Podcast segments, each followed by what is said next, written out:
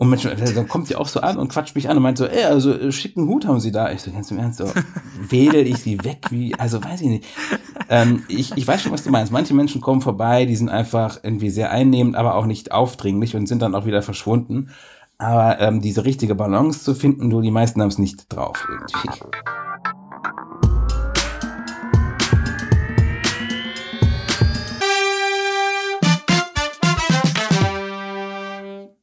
Hallo Welt, herzlich willkommen zur Episode 7 unseres Podcasts. Ist doch die 7. Äh, am Freitag, dem 15. Februar, einen Tag nach Valentinstag. Wenn wir gestern unsere neue Episode aufgenommen hätten, das kann ich jetzt ja sagen, hätte ich mit euch über, also mit Lukas und euch über den Valentinstag sprechen wollen. Aber so wisst ihr mein Thema nicht, noch nicht. Das erfährt ihr, nachdem wir unsere Frage beantwortet haben. Lukas, der ist natürlich auch da, der ist, äh, den, den, der, der ist wieder in den Bergen. Der hat da die letzten Tage damit zugebracht, Abriss-Ski zu fahren. Ja, das ist, ist äh, gut äh, ausgedrückt, genau. Ja, aber hab's einmal schon ein bisschen übertrieben. Apropos Alkohol, was wir in den letzten Episoden ja auch schon besprochen haben. Ähm, aber ich bin jetzt da, wieder voll munter und heute schon Ski gefahren den ganzen Tag. Also, ähm, was will man mehr? Aber wir sind, müssen wir auch ganz kurz dazu sagen, jetzt letzte Woche nicht auf Sendung gewesen, Roman. Das ja. sollte nicht vorkommen. In Zukunft wollen wir eigentlich schon wöchentlich mit einer Episode am Start sein. Ja. Deswegen starten wir jetzt gleich durch mit der Schätzfrage, ähm, die gleich entscheidet, wer anfängt. Ich, ja. Bisher habe, habe ich, glaube immer ich irgendwie ich angefangen. Gespannt, Von dem her, Roman, ich wünsche dir viel Glück schon mal. eine, interessante Schätzfrage. Wie viele Stellen hat der Strichcode der europäischen Artikelnummer? Was Besseres ist dir nicht eingefallen. Tja. Muss man das jetzt ähm, also, frei oder gibt es Lösungsdings, also Antwortmöglichkeiten? Nee, kom komplett frei. Ich weiß auch nicht. Äh, ich habe auch keine Ansätze. Äh, okay, ich fange mal an. Ich sage mal ähm, 17. Ja, ich hätte auch irgendwie was um 20 genommen. Ich nehme mal, ich nehme mal 20. Doch, ich nehme 20, okay. Oh, 13. Um Gottes Willen, echt? Ist der so kurz? Shit. Meine Serie ist abgerissen, das gibt's doch nicht. Ja, du hast es gerade gesagt, ne? Das ist doch echt, das ist doch eine gute Sache. Da kann ich doch gleich voller Schwung in die, äh, in die Thematik einsteigen. Ja, ich ähm, bin gespannt, was du im Gepäck hast. Naja, 13 Stellen. Roman, schieß los. Es, ja, es geht äh, um äh, deine Organe. Gib mir deine Organe. Nein. Also, ähm, Ach, du Schande. noch nicht. Nein, aber es ist, weil dieser Tage war das ja Thema im äh, Kabinett, nein, im, im Parlament. Kabinett hat letzten äh, Herbst schon entschieden. Geht um die Organspende-Richtlinien in Deutschland wieder wieder so ein deutschland-spezifisches Thema. Da kannst du vielleicht gleich noch den österreichischen äh, Part, sobald er dir bekannt ist, einbringen. Es ist ein total kompliziertes Thema. Ich habe nicht die Recherchekompetenz, die lag zuletzt immer bei dir, aber ein bisschen Grundlagen habe ich auch natürlich zu, beizubringen. Also ähm, die Organspende-Frage ist ja die letzten Jahre hier zumindest total in der Krise gewesen. Es gab da verschiedene Skandale in Kliniken die mit Finanzierung und intransparenter Mittelvergabe und auch einer ja, relativ fragwürdigen wirtschaftlichen Komponente zu tun hatten. Daraufhin ist die Bereitschaft der Deutschen zu Organspenden immer weiter zurückgegangen. Letztes Jahr lag sie bei ähm, 900, so, so viel, davor im Jahr aber bei 700 so viel. Muss man sich mal vorstellen, in einem ganzen Jahr, in einem, äh, bei einem Volk von 80 Millionen, das ist wenig. Was? So viele neue Anträge oder was? Nein, äh, nein, nein, nur so viele Organspenden überhaupt. Also in, so, in einem Jahr wurden nur ja, ja. knapp 1000 Organe gespendet und das ist natürlich wenig.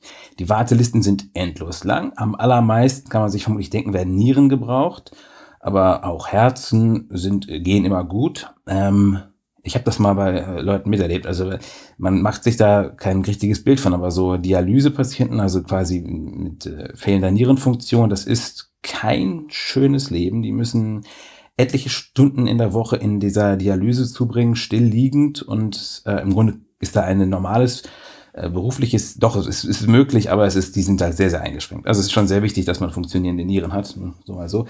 Aber jedenfalls ähm, der Hintergrund, die wollen jetzt, die Politik möchte die Organspende wieder aus der Krise bringen. und hat jetzt da ein erstes Gesetz auf den Weg gebracht, das die Rahmenbedingungen ein bisschen verbessern soll. Also es äh, soll jetzt mehr Zeit und mehr Geld geben für die Kliniken und die ähm, Transplantationsbeauftragten. Jede Klinik muss einen Transplantationsbeauftragten benennen und ähm, es muss Ärzteteams geben, die die Voraussetzungen überprüfen, wann eine Organspende erfolgen kann. Und die kann nämlich nur erfolgen, wenn das Großhirn, das Kleinhirn und der Hirnstamm irreparabel, irreparabel beschädigt sind. Also quasi der klassische, was man so Hirntod nennt. Und jetzt soll halt dafür gesorgt werden, dass die Kliniken besser finanziert werden, dass äh, ja gut, da könnte man auch darüber diskutieren, ob das dann weitere Begehrlichkeiten weckt, der Kliniken irgendwelche unsauberen Praktiken zu machen. Aber das ist nicht mein Thema, darauf komme ich gleich.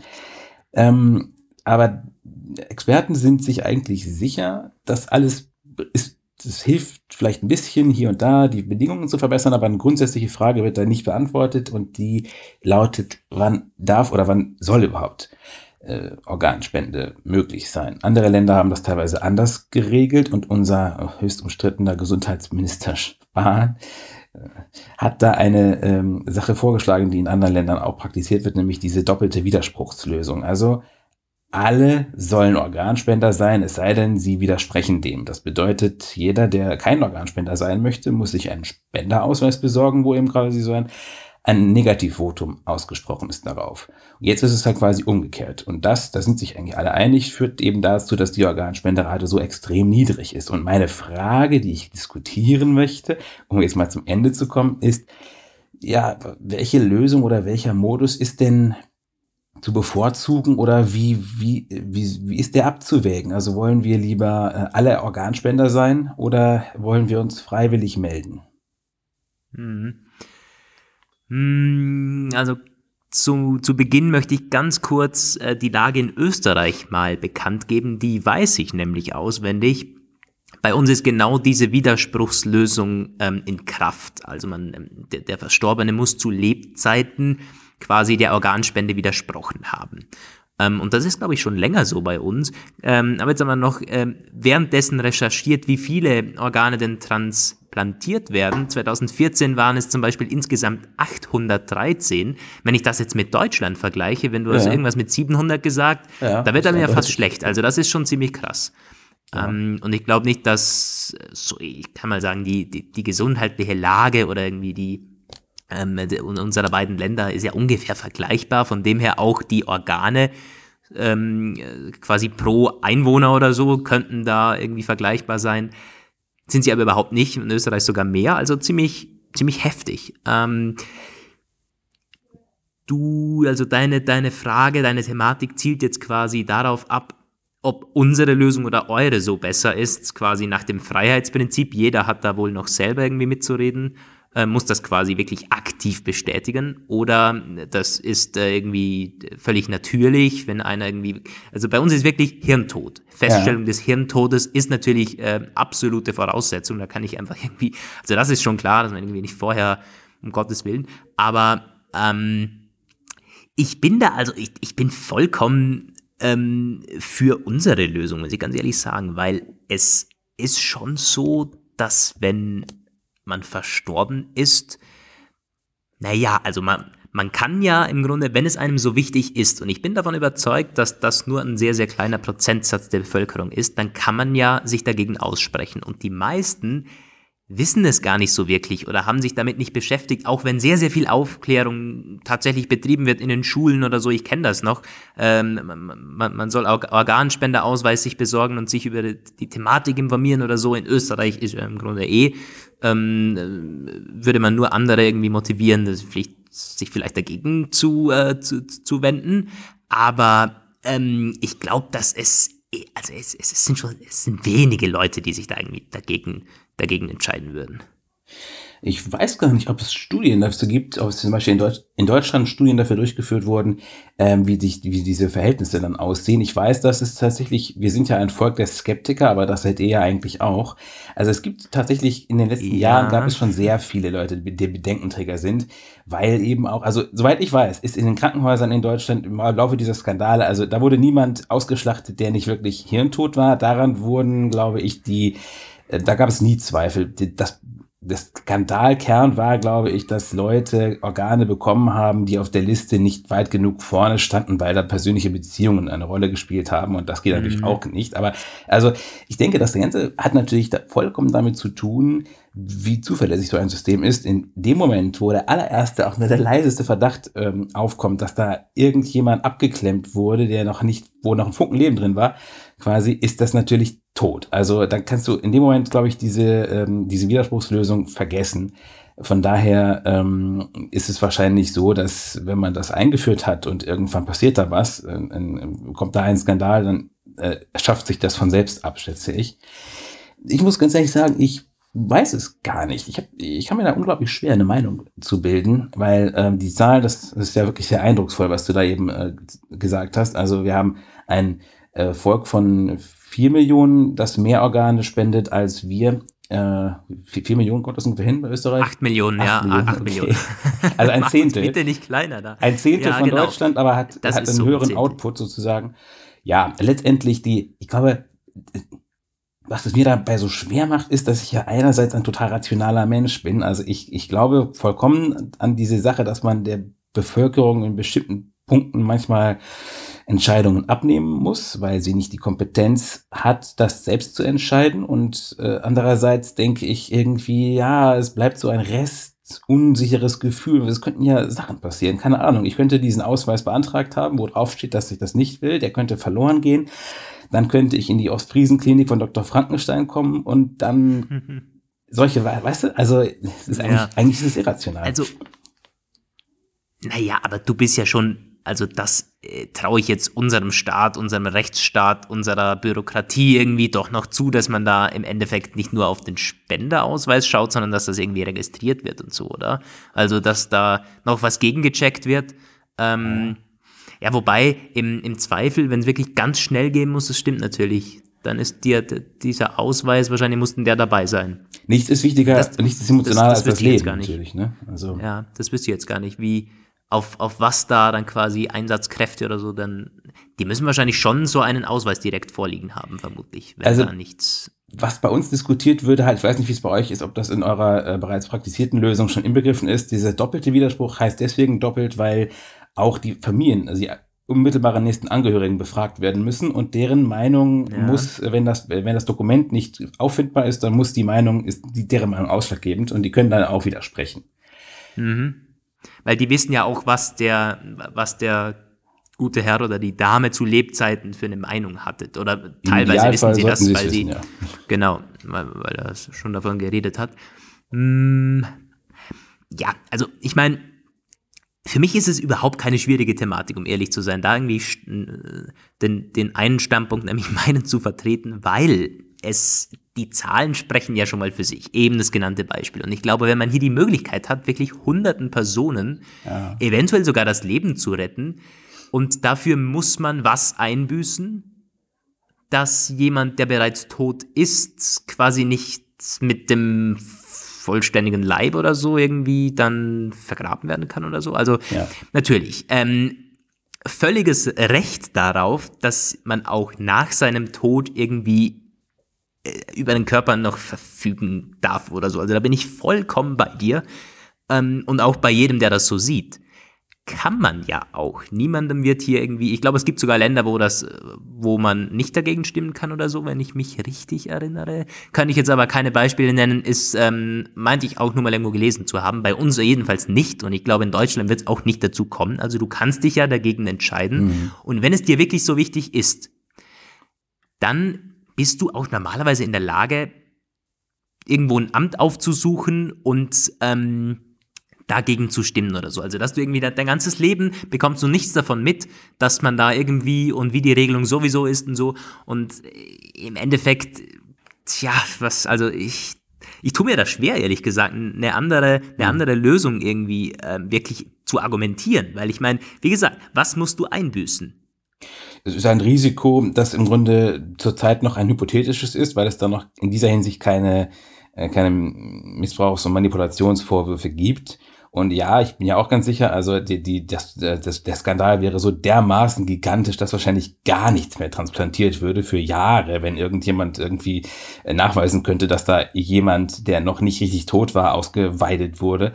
Also von daher, ja, schätzungsweise gibt es da wahrscheinlich dann in so einem Fall einen oder mehrere Opfer, aber danach halt nie wieder. Ich denke, es ist einfach wahrscheinlich dieser latente Kontrollverlust. Übrigens muss ich sagen, also auch das ist ja ein Argument, äh, was einige Gegner der Widerspruchslösung bringen. Also ich hatte auch eine äh, Bekannte, die das auch so sieht, dass man halt sagt, man möchte gerne vollständig begraben werden, damit es irgendwie schön aussieht und so für die Angehörigen. Ja. Das ist auch etwas, das habe ich gar nicht so. Also mir ist das nicht egal, was meine Angehörigen dann sehen und was mit mir dann ist. Also da habe ich gar keine, äh, gar keinen Stress mit so. Ähm, es ist e-, eher wirklich tatsächlich so diese Idee, dass ausgerechnet es mich treffen könnte und ich irgendwelchen mhm. Hauerärzten in die Hände falle. So. Mhm. Also.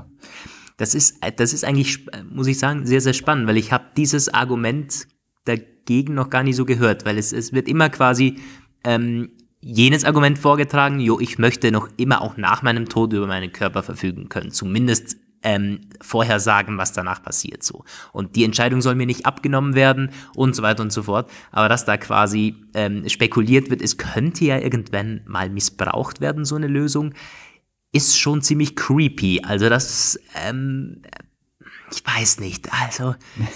Kann mir, ich kann mir das halt nicht vorstellen, weil das, äh, erstens das, äh, bin sowieso bekannt dafür, aber ich glaube auch, dass wenn sowieso schon quasi, also es ist ja quasi eine Überflut an Organe, muss ja irgendwie da sein. Wenn ja wirklich jeder, und das ist dann die Masse, wäre ja dann Organspender, da ist es also weit weniger ein Problem, wenn überhaupt noch, dass man irgendwie auf Wartelisten, klar, es gibt immer dann irgendwie Blutgruppen oder irgendwelche Organe, die natürlich dann ähm, auf Wartelisten irgendwie sehr, sehr schwierig zu bekommen sind aber es ist grundsätzlich viel leichter. Also dass da noch, damit ähm, schwindet ja auch irgendwo das Risiko, dass man irgendwas schieben muss, irgendwo noch äh, Fettern, ja, das stimmt. das überhaupt klar. so nennen darf oder so. Also hm, ich glaube, dass wenn, wenn die Lösung schon da ist und quasi irgendwie, sagen wir jetzt mal 70 Millionen potenzielle ähm, Organspender ja. da sind, dann ist im Normalfall auch irgendwie genügend Austausch möglich. Ja, das stimmt. Weißt du zufällig die Wartelisten, wie die in Österreich aussehen? Ob die, also die müssten ja theoretisch weniger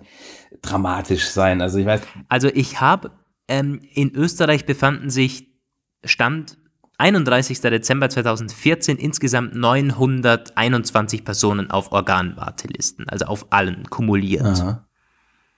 Weiß nicht, hast du Zahlen zu Deutschland? Äh, nee, leider nicht. Ja.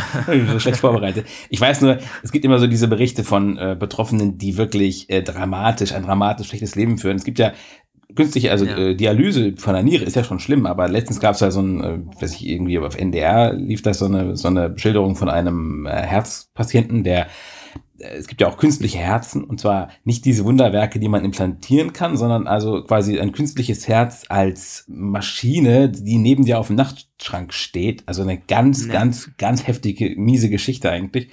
Ein ganz, ganz schlechtes Leben und da hat jemand einfach mal sechs, sieben Jahre so auf diese Weise gelebt und dann kriegt er sein Spenderherz und das sind im Grunde sechs bis sieben einfach sehr qualvolle und im Grunde ist er auch verlorene Jahre, weil so kannst du quasi gar nichts mhm. machen. Das ist eher so ein Notleben im Grunde.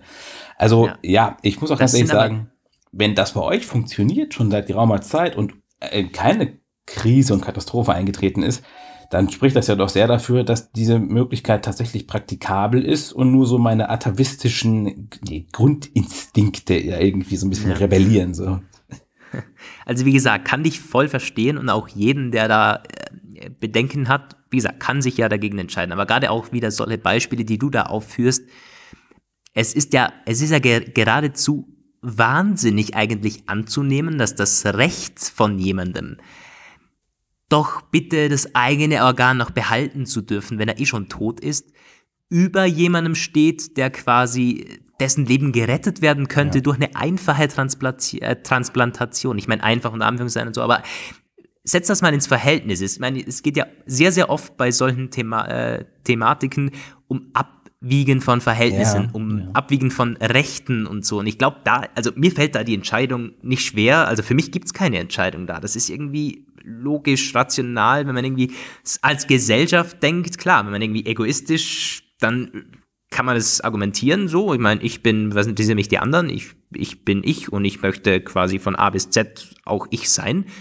Aber wie gesagt, ich, ich tue mir da nicht schwer, ehrlich gesagt. Ja, also ich hoffe, ähm, ich mache jetzt auf die ganzen Hörer da draußen keinen egoistischen Eindruck, das bin ich nämlich eigentlich wirklich nicht. Aber ich bin wirklich gespannt, ob es da andere Meinungen zu gibt. Das können wir ja vielleicht mal so gegen Ende dieses Themas, das wir jetzt ähm, abgearbeitet haben, stellen, so unsere Frage wieder an ähm, Hörer, wenn ihr dazu, ich kann mir vorstellen, dass einige dazu spannende Erläuterungen und ein, ein, ja, Einlassungen haben könnten. Vielleicht haben wir auch einige Sachen falsch wiedergegeben, obwohl ich mich bemüht habe, es eigentlich äh, korrekt zusammenzufassen. Aber wie seht ihr es mit der Organspende? Seid ihr freiwillige Spender oder eher Skeptiker? Das könnt ihr uns ja mal schreiben bei Interesse an mail at hallowelt-podcast.com. Ja, kann ich, kann ich nur bestätigen. Ist immer cool, wenn wir was vorzulesen haben, aber auch immer cool, wenn wir andere Meinungen haben. Ich meine, niemanden interessiert es, wenn wir uns da den ganzen Podcast nur irgendwie gegenseitig bestätigen und gar nicht äh, andere Standpunkte auch diskutieren. Ähm, ja, das, das ist ja, ist, ist, ist ja immer ja. sehr, sehr gut. So, mein so. Thema. Ja, ähm, was hast du denn? Mein Thema, mein Thema. Und zwar, ich hole wie immer irgendwie aus und erkläre noch irgendwie mühsam, wie ich aufs Thema gekommen bin. Auch wieder heute eine, eine, eine, nette Geschichte für euch. Und zwar bin ich letztens, oh, es dürfte so zwei Wochen her sein, von Wien in meine zweite Heimat nach Vorarlberg geflogen. So, es gibt einen netten Zug da von quasi Wien Mitte zum Flughafen raus, der Cut. Und da ist sowieso, es wird von vielen sehr, sehr kritisiert, so irgendwie nur Geldmacherei und so, weil es fahren auch normale Züge raus und die kosten nichts, bla bla. Aber darum soll es gar nicht gehen. Jedenfalls ist halt wie, wie so eine eigene Firma, da laufen äh, eigene Cut-Mitarbeiter durch, alles ist im selben Design gehalten und einer der Mitarbeiter, um den geht's jetzt, der ist durchgelaufen quasi mit einem mit einer Ausstrahlung unglaublich, hat irgendwie mit jedem geredet. Und äh, als Schaffner musst du dir vorstellen, der hat nur die, ähm, die, die Aufgabe, irgendwie Tickets abzuklippen. Ja. Und irgendwie so, ja, er sei ähm, in, in, in den letzten zehn Jahren hätten ihn seine Mitarbeiter noch nie unglücklich gesehen oder so. Hat er jedem erzählt, so mit komplettem, aber auch nicht übertrieben aufgesetzt, sondern irgendwie doch einmal ein sehr, sehr, sehr freundliches Auftreten so irgendwie. Und der ganze Waggon, also ich in, in, meinem, der ganze Waggon hat ihm zugehört und irgendwie mitgelächelt mit diesem Typen. Ja. Der hat quasi nur mit Ausstrahlung, nur mit dieser, mit diesem, mit diesem Auftreten, mit diesem Lachen, mit dieser Freundlichkeit 20, 30 Leute von, vom Handy teilweise gerissen, vom, also komplett mitgerissen und bestimmt einen sehr, sehr positiven Eindruck bei mir zumindest hinterlassen. So ähm, habe mich aufs Thema gebracht, freundliche Menschen so. ich habe kein wahnsinnig, ähm, wahnsinnig konkretes Thema, aber mal so irgendwie Freundlichkeit auch auftreten, so, weil wir beide aus Ländern kommen, glaube ich, kann man schon so sagen, weltweit betrachtet, haben nämlich gleich noch eine Statistik dann auch auf Lager, ja, die nicht zu den freundlichsten Lukas gehören. Research ich glaube, dass, ähm, ja, ähm, und gerade ich, ich, ich lebe in Wien, das ist ja nochmal äh, Negativbeispiel in Österreich. Da wird so, über alles nur aufgeregt und wenn mal freundlich, dann höchstens in der eigenen Familie, wenn überhaupt. Also, wenn man die Leute nicht kennt, dann muss man auch nicht mit ihnen reden. Und ähm, mhm. Ist ja, also es, es, hat mich dermaßen beeindruckt irgendwie, dieser, dieser Mitarbeiter, er kennt niemanden. Und er hat dann noch so gesagt, sein Argument war ganz auch ganz spannend. Jo, die Leute zahlen hier 12 Euro, dass sie hier mitfahren dürfen und haben wohl das Recht, ähm, eine Viertelstunde jetzt hier freundlich bedient zu werden oder so. Und ich meine, wenn ich mir teilweise denke, wie ich in der ÖBB mit dem Railchat hier äh, stundenlang und da laufen Schaffner durch oder Bedienstete, also gerade, dass sie dich nicht irgendwie rausschmeißen oder am liebsten irgendwie äh, wenn du ein Mineralwasser bestellst, um Gottes Willen, äh, musst du ja fast Angst haben, dass sie dir das überhaupt. Also, okay, äh, übertrieben, aber kenne ich von Deutschland dann teilweise auch. Also das äh, fängt bei einer Tankstelle ja. an und hört dann in manchen Restaurants auf. Gastfreundschaft so eine Sache. Komm, ich, ich, ich leg mal mit meiner, mit meiner Studie ja. gleich los. Und das ist ganz interessant, weil Deutschland und Österreich wirklich, also es wurden 68 Länder untersucht, 2018 von dem Ex-Expat Insider. Die bringen jedes Jahr so eine Liste raus. Ist auch ziemlich, ähm, ziemlich bekannt, wird dann immer von den großen Medien und so geteilt. Friendliness und da ist Österreich auf Platz 65 von 68 getesteten Ländern. Deutschland auf Platz 62, auch nicht viel besser. Und ich meine, ganz vorne, ähm, man kennt es hier irgendwie Mexiko, äh, Taiwan, Kolumbien, Portugal. Ähm, Interessant. Kolumbien hätte ich gar nicht gedacht. Ich denke da immer nur an Drogenkrieg stimmt, und ja. Rebellenaufstand. ja, aber ich glaube, also Südamerika ist schon, ähm, das ist schon immer ziemlich, so ganz ja, das Lateinamerika, Generell, Spanien, ja. Spanien, das ist auch sehr, sehr, mal sehr, sehr, sehr freundliches USA, Auftreten. Ich glaub, USA, Neuseeland, Australien. Das finde ich auch USA so sehr, sehr. Genau, USA 33, so komplett okay. mittendrin. Hm. Auch gar nicht so schlecht. Frankreich aber auch gar nicht Platz so gut. 48. Also ich hätte jetzt gedacht, Stimmt. dass die Amis viel, also die sind ja sehr, sehr compliant immer und sehr zugewandt und so. Gut, das ist alles Bei völlig den- oberflächlich, aber es ist, ähm, Ja, es ist Bei den Amis kommt es sich aber darauf an. Also auf der, auf der, auf der Ostküste trifft das schon so zu, aber ich glaube Westküste, auch aus äh, Kalifornien und so, da ist es umgekehrt. Also ich, ich hatte in New York mal ein sehr spannendes Gespräch in der U-Bahn mit einem, boah, kam der aus San Francisco oder so? Jedenfalls äh, das Gegenteil von allen New Yorkern, weil New York ist schon eher so quasi äh, Großstadt und ähm, auch so wie wir eben nicht zu viel reden. In der U-Bahn wird sowieso, also mit Fremden überhaupt nicht geredet und der hat irgendwie die ganze Bahn unterhalten und mit dem bin ich dann ein bisschen ins Gespräch gekommen. Und also es ist wohl ein krasser Unterschied, fast 50-50 zwischen den beiden Küsten. Ähm, also USA ist nicht USA, gerade auch in ja, dieser Thematik. Klar, das ist, ja auch dafür ist ja auch zu groß. Ja, aber allein schon auch so dieses, was ich jetzt immer, immer denke, dieses, jeder ist, man drängelt sich nicht vor in der Schlange und man ist eigentlich zu jedem irgendwie Ja. noch nett, auch wenn man eigentlich mir ins Maul schlagen möchte gerade so. Also das, Ja. Das ist aber bei uns schon auch so, glaube ich. Also wir sind wohl nicht wahnsinnig freundlich, aber ich glaube dann, wenn es drauf ankommt, höflich. Ja Dass man irgendwie, also Vordrängeln ist nicht. Ja. Och doch. Vordrängeln ist nicht. Es Also ist, doch, oder? Wobei, äh, ich weiß nicht, wie es jetzt bei euch ist. also vielleicht am Skilift. am Skilift definitiv, aber eben, äh, also ich glaube nicht, dass man an einer Supermarktkasse irgendwie vorgehen würde, ohne dass man irgendwie An der fragt, Supermarktkasse nicht, so. aber überall, wo eine Schlange nicht hundertprozentig genormt ist, wird sich, also ich, wird sich Hm. ständig vorgedrängelt. Also in meiner Erfahrung nach ist das schon so. Ich bin da auch, ich muss es zugeben, sei es nur so, dass irgendwo an der Uni, ich- es ist immer so ein Beispiel, was mir da so einfällt, also damals da war, stand so ein Snackwagen vor der, vor dem Institut und da äh, war halt immer so sehr ähm, unklar, wie, wo die Schlange anfängt und das war auch für jeden ersichtlich, dass das nicht so ganz klar ist und dann ja, also wenn man es eilig hatte, wenn man irgendwie zu spät dran war und die Vorlesung und so, dann geht man einfach an der Schlange vorbei und stellt sich direkt neben diese Kasse. Also äh, Ja. doch, doch, Ja, das sind wir, glaube ich, ganz gut drin. Q-Jumpers sind ja irgendwie in diesen angelsächsischen Ländern geradezu verhasst. Das ist ja quasi, das ist ja wie jemand, der irgendwie die, den Gesellschaftsvertrag bricht oder so. Also Das, das stimmt, ja. Also, also England und so, hm, das ist was, das ist was ganz anderes, ja. Aber ich glaube, ey, ey, ja, hat ja nicht nur mit Höflichkeit zu tun, aber so ein bisschen geordnet ist man dann hier und da schon. ja, Ähm, ja, ja. Das, das, das stimmt schon. Naja, zurück zum eigentlichen Thema freundlich, freundliche Menschen. Was mir da so eingefallen ist, ähm, worüber man sprechen könnte, immer nicht, es gibt, es gibt definitiv auch überfreundliche Menschen. Und es soll quasi jetzt hier nicht ein, ein Plädoyer sein, jeder soll nur noch freundlich durch die Gegend laufen und am besten jeden anstecken. Ich glaube nämlich, das wäre, also das ist verdammt nervig. Ich kenne das noch von, der, von meiner Schulklasse. Da gab es auch, ja, hier und da Leute, die irgendwie wirklich jeden Tag und am besten, also so überfreundlich, wo man dann, weißt du, das ist halt schon wieder negativ, weil man die Leute nicht für voll nehmen kann. Ich meine, ganz im Ernst, wenn du irgendwie jeden, äh, du musst doch irgendwie auch bewerten, wie du mit, mit, mit manchen Menschen umgehst. Du kannst doch die nicht jeden gleich behandeln in Sachen Freundlichkeit. Irgendwie, du musst doch auch ihm gegenüber irgendwie demonstrieren, ja, ich mag dich und kann man irgendwie dezent machen.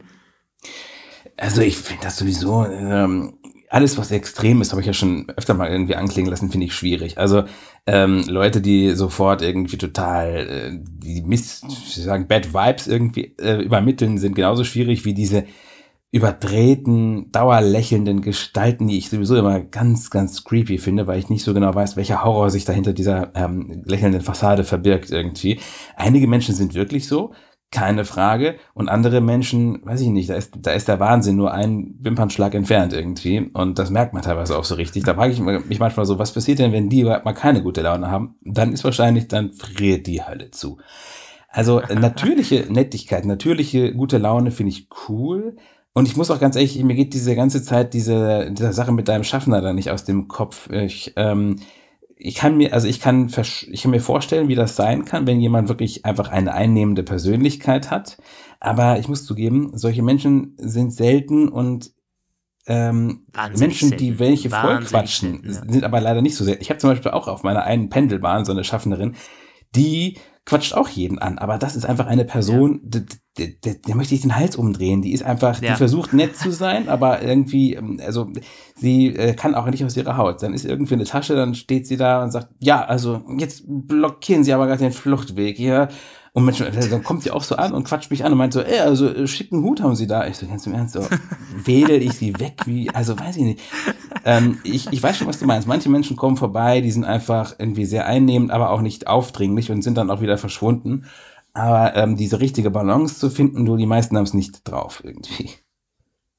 Das stimmt. Also, da stimme ich dir 100% zu. Es ist sehr, sehr einfach, freundlich, also auf freundlich zu machen. Quasi das irgendwie zu überspielen und, wie schon sagen, wie ein Wasserfall reden oder dich vollreden. Meistens sind das, okay, oder äh, aufpassen, oft sind das auch Leute, die interessieren sich überhaupt nicht für, für, für dich, die, die labern dich voll, lassen dich gar nicht zu Wort kommen und am Ende gehen sie weg. So, von solchen Personen, ja. von, von solchen Personen nimmst du genau nichts mit und die sind ja auch nicht sympathisch nachher. Da denkst du, um Gottes Willen, der nö, interessiert sich doch gar nicht für mich. Aber das dosiert einsetzen, quasi irgendwie freundliches Auftreten, auch den anderen mal zuhören, so ähm, ein, ein Gespräch beginnen zum Beispiel und mit einer Frage. Also das ist wahnsinnig selten, aber es ist so, es ist so krass, wenn man solchen Leuten begegnet. Ich meine, dieser Schaffner, war eigentlich gar nicht so, wie du eben geschildert hast, dass er so über Belanglosigkeiten diskutiert hat, sondern ähm, er meinte, mit, mit, mit einem Fahrgast hat er diskutiert, dass es bald so digitale Karten jetzt gibt, ähm, wo dann dieser Cut oder dieses Unternehmen kann, glaube ich, dann nachvollziehen anhand vom Standort, wo du dich rumtreibst oder so. Hat sich übelst aufgeregt, weil das ja quasi die Privatsphäre seiner Mitfahrenden so irgendwie ähm, einschränken würde. Also dieser Schaffner hat sich für, für, für die Kunden da irgendwie ausgesprochen und aber dann auch wieder weg. So ein 30 Sekunden Smalltalk und dann war er im, im, im nächsten Waggon.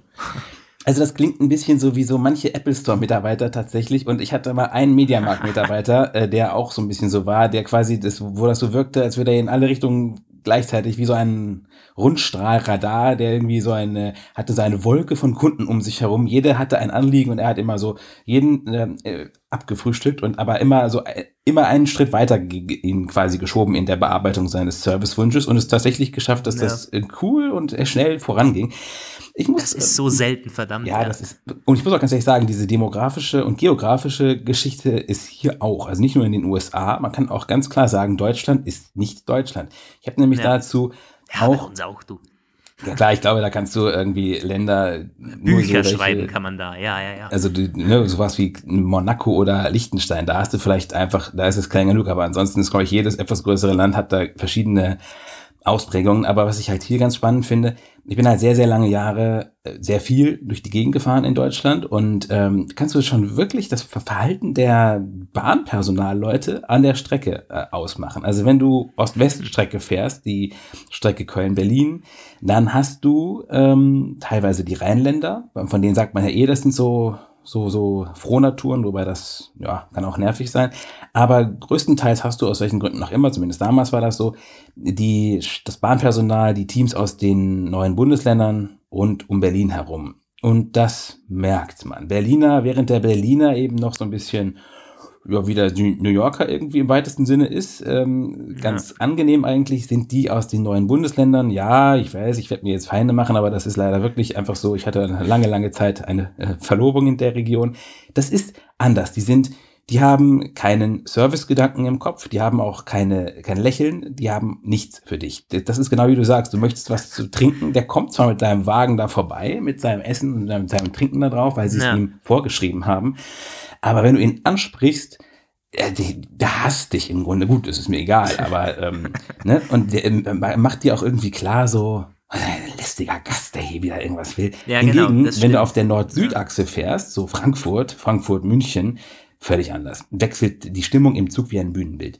Da sind dann nämlich Leute da, die ähm, sind, das sind so eine, eine seriöse Professionalität, die dann da ist. Du kannst den du musst auch den äh, Menschen quasi nicht mehr oder weniger sich arm auskugeln hinterher verrenken, sondern einfach mit einem ganz smoothen Handwinken kannst du den Menschen ähm, auf dich aufmerksam machen und einfach nur sagen, Kaffee, Milch, Zucker, bitte. Er kommt herangeschwebt. Die Leute sagen dann auch bitte und danke, wenn ja, du ihm das genau. Geld gibst ja. und so. Also die, so gewisse zivilisatorische Mindeststandards werden da einfach perfekt eingehalten. Es ist immer so krass gewesen, wenn ich sage, oh Gott, ich will mal wieder nach Frankfurt fahren.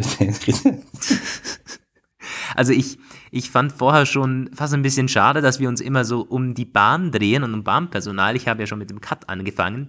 Aber jetzt irgendwie so, es ist schon ein sehr, sehr gutes Beispiel, weil das quasi Länder also zumindest innerhalb, also es ist bundesländerübergreifend, ich meine, der Bahnfahrt fährt durch und es ist auch in jedem Land irgendwie so, es gibt Schaffner, es gibt da Personal und so und wie die ticken, das sagt schon sehr, sehr viel irgendwie auch über, über, über das Land aus und über die Region. Das ist irgendwie krass.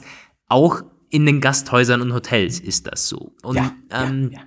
da möchte ich den Bogen kurz spannen zu Arbeitsplätzen, wo man freundlich sein muss. Das ist in der Bahn, also als Schaffner natürlich, du solltest es sein, aber jetzt zum Beispiel an der Rezeption. Ich bin jetzt in, in einem Hotel, mir auch so aufgefallen, ein typischer Arbeitsplatz, wo du halt nur eingestellt wirst oder an, an irgendwelchen, äh, kann man sich überall vorstellen, irgendwelche, irgendwelche Kundenservice-Stellen oder so. Aber auf jeden Fall in Hotelrezeptionen, da muss man einfach freundlich sein. Also selbst wenn, wenn sich der Gast aufregt quasi, ja, dann ja. ist er im Recht. Ganz, ganz klar. Auch also selbst wenn er irgendwie einen, selbst wenn er nicht im Recht Vorschlag ist, hat. Ja, genau. so ist es im Grunde. Und ganz interessant, neben uns ein paar Meter weiter sind auch richtig, richtig, richtig teure Hotels. Da war ich irgendwie letztens essen. Und das ist halt krass, was die Gäste dafür für äh, über was sich die aufregen irgendwie, wenn der Platz nicht ganz gut ist, dann werden äh, dann wird sich echauffiert und jeder ist schuld und so und äh, normaler Mensch würde sich denken, Herrgott, halt doch die äh, Gottes, aber äh, darfst du nicht machen. Da bist du und da wird dann der Gast dann noch äh, doppelt gepflegt und dreifach gepflegt und sowieso und geht's ihnen und also ich glaube, das ist auch nicht gesund irgendwie auf Dauer. Und da habe ich auch äh, irgendwo noch eine Statistik gefunden, dass wenn man quasi Dauer lächelt, es auch nicht wirklich gesund ist weil man ja. dann irgendwie die, das natürliche Lächeln verlieren kann. Merkt man übrigens an den Falten, an, äh, ja. an, an, an, den, an den Augen, ob es ein natürliches Lächeln ist. Und das merkt man, glaube ich, auch unterbewusst. Also ich glaube, das können Menschen sehr, sehr gut identifizieren, wenn einer natürlich lacht. Und dass es, dass es ansteckend ist, zu lächeln oder irgendwie freundlich zu sein, ich glaube, das ist, ähm, hängt dann damit zusammen, ob das natürlich ist. Das, ja. das kann man schon, das kann man schon ähm, erkennen. Also jeder von uns kennt sicherlich auch äh, den Unterschied zwischen einer Situation, in der man bemüht lächelt und in der man einfach äh, ja. quasi zum Lächeln ja, verleitet wird, sozusagen. Aber das, ich habe auch mal so ein Spiegel-Feature gelesen mit dem schönen eingängigen Titel Lächeln, bis der Kiefer klemmt. War eine wirklich eingängige Geschichte ähm, ging auch um dieses Thema. Aber es ist auch hier wieder erstaunlich teilweise, also ich finde es teilweise ganz interessant, wenn du bestimmte Ketten von Gastronomie oder auch äh, Dienstleistungen haben einfach ihre äh, Mitarbeiter so dermaßen krass konditioniert, das funktioniert fast immer. Also da kannst du wirklich sagen, die durchbrechen die, die geografischen Unterschiede. Also zum Beispiel so ein, ich möchte mal an Paketdiensten äh, festmachen. Also DHL ist ja das weit verbreitetste bei uns, ist so der Marktführer und die Leute sind, naja, ganz okay irgendwie. Also Hermes ist viel schlimmer. Aber UPS kommt leider nur sehr selten bei uns, aber ähm, UPS-Leute, die sind, glaube ich, da denke ich teilweise, wenn die dann an der Tür klingeln, meine Güte, klonen die die? Oder ist das irgendwie die, äh, die sind dermaßen uniform immer und, und hm. hyperkorrekt irgendwie und vollkommen, äh, ja, weiß ich nicht, wie programmiert so. Und das mag für die Leute mega anstrengend sein, aber natürlich ich als Kunde ist, ich habe im UPS-Zusteller immer viel lieber bei mir, weil mit denen kannst du sogar meistens in ganzen Sätzen sprechen, was ja sonst nicht unbedingt möglich ist. Und ähm, auch bei den Restaurants, ich habe es nur einmal erlebt, ist auch wieder irgendwo im Rostock, wo ich das Gefühl hatte, auch wieder so, Menschenskind, die wollen mich eigentlich, die wollen mich loswerden. Ich, ich frage irgendwas, ob sie irgendeine bestimmte Soße noch haben und dann meinten die doch ganz irgendwie so, ne, ist nur noch Schmand da. Ja. Lass das doch sein, sperrt doch den Laden zu und geh nach Hause. Also. Ja, aber äh, du hast schon recht. Also da haben die, die Unternehmen ähm, definitiv Richtlinien, wie sie äh, länderübergreifend Leute einstellen. Also da habe ich, zum Beispiel Vapiano ist bei mir so äh, ja. eher ein negatives Beispiel. Ich weiß nicht, wie es bei dir ist. Erzähl mal, wie es bei dir ist. Also, ich hatte letztens in Wien, also ich gehe da öfters hin, so quasi immer zum selben, ist auch ganz gut so und äh, passt, aber da hatte ich doch tatsächlich gefragt, ja, ob sie noch ein Messer haben und da meinte der, nö, gibt's da drüben, hier ist aus. Ja, ja. Aber er, er hätte im Grunde einen Meter laufen müssen oder ja. so. Mir, nö, äh, ist aus. Gibt's nicht. Du, da ist kein ja. Messer, ist nicht meine. Äh, ich ich mache hier quasi nur, ich schieb's, ich schieb's nur in den Backofen, was mir hier also ich, ich möchte mal vorgelegt ganz, wird. Ich meine. Ja, aber das, ich möchte mal eine ganz steile These aufstellen. Piano ist ein deutsches Unternehmen.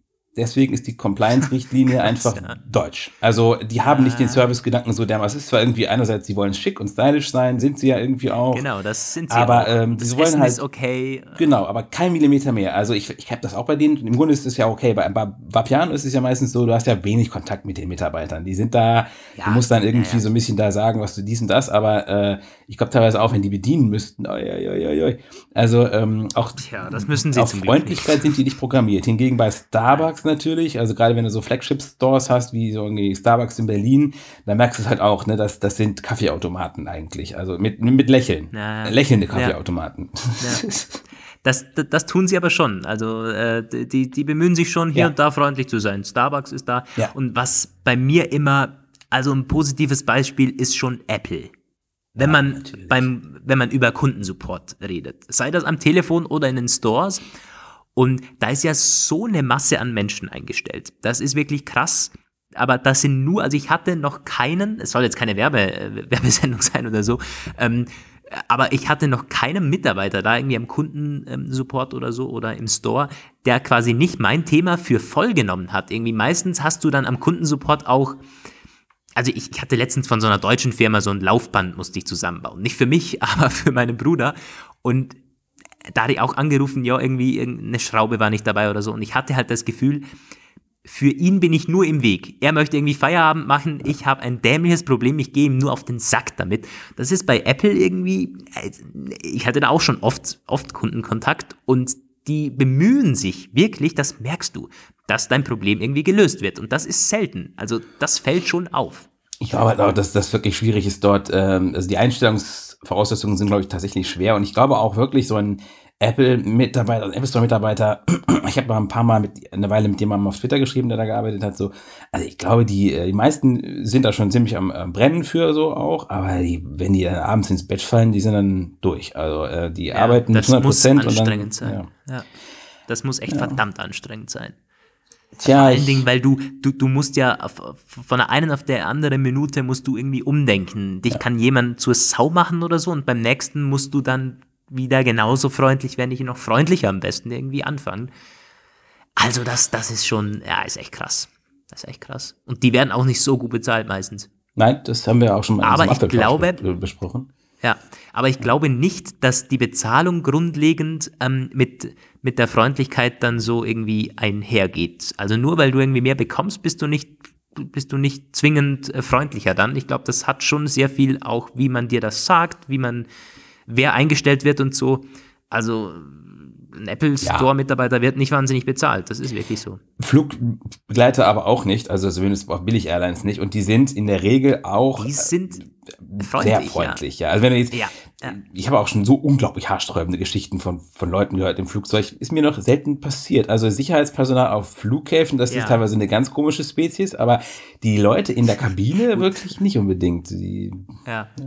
Äh, das ist so. Äh, wir müssen aufpassen, dass wir hier nicht Vorurteile um, um Vorurteile irgendwie auftischen. Wir sind sowieso schon alle verloren. Also für diese ja, Folge hat uns wahrscheinlich ganz, ganz viele Ein-Sterne-Rezensionen eingebracht.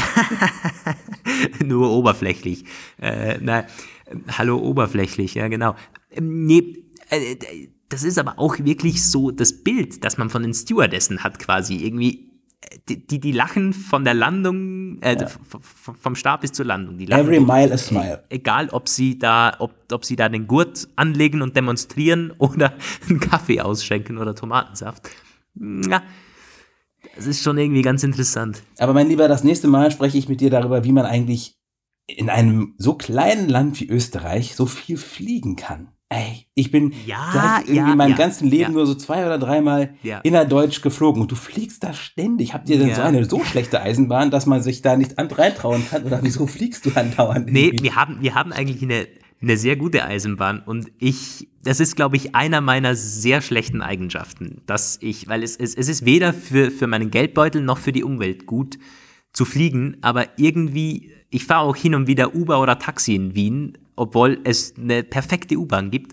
Also das wäre auch mal so ein Thema. Ja, da, da, das hat seine Gründe, aber es ist wirklich, es ist eine schlechte Eigenschaft. Das ist wirklich so.